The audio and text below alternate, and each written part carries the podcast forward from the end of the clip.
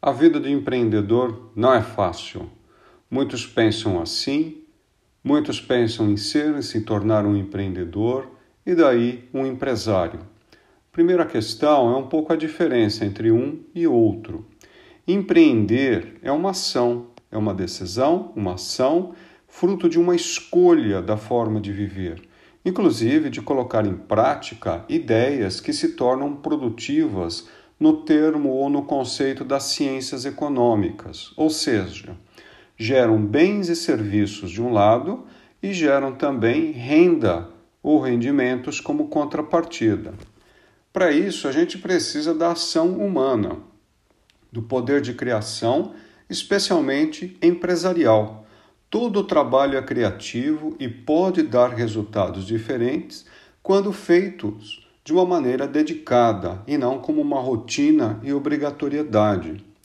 No âmbito da decisão de, empre de empreendimentos, a gente diz empreendedor por levar ações diferentes para suas próprias atividades já constituídas ou então a construção de novas que darão a chance de novos empregos, produção de bens e serviços e, finalmente, de rendimentos.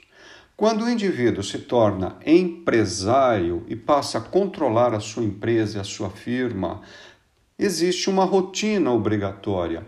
Novas descobertas acontecem, novos clientes, fornecedores, mercados também acontecem, mas dentro de uma rotina já definida. Portanto, aquilo que pode ser uma surpresa é uma surpresa menor quando o indivíduo está iniciando algo completamente novo, não importando se ele já é um empresário ou não.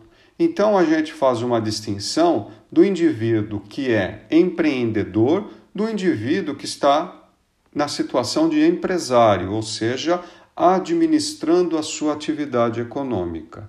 Em ambos os casos, a escolha de levar essa forma de vida à frente exige naturalmente sacrifícios, mas os sacrifícios não, é, não são compreendidos ou não devem ser compreendidos como algo que nos pune, que nos deixa dor, que nos machuca, ou que seja uma compensação por um grande prêmio. Não. São decisões coerentes, conscientes de caminhos que queremos desbravar porque queremos encontrar uma outra circunstância, situação e nos sentirmos diferentes. E aí temos obrigatoriamente de abrir mão de algumas comodidades, de situações que seriam mais fáceis para a gente viver. Muita gente interpreta isso como um sacrifício.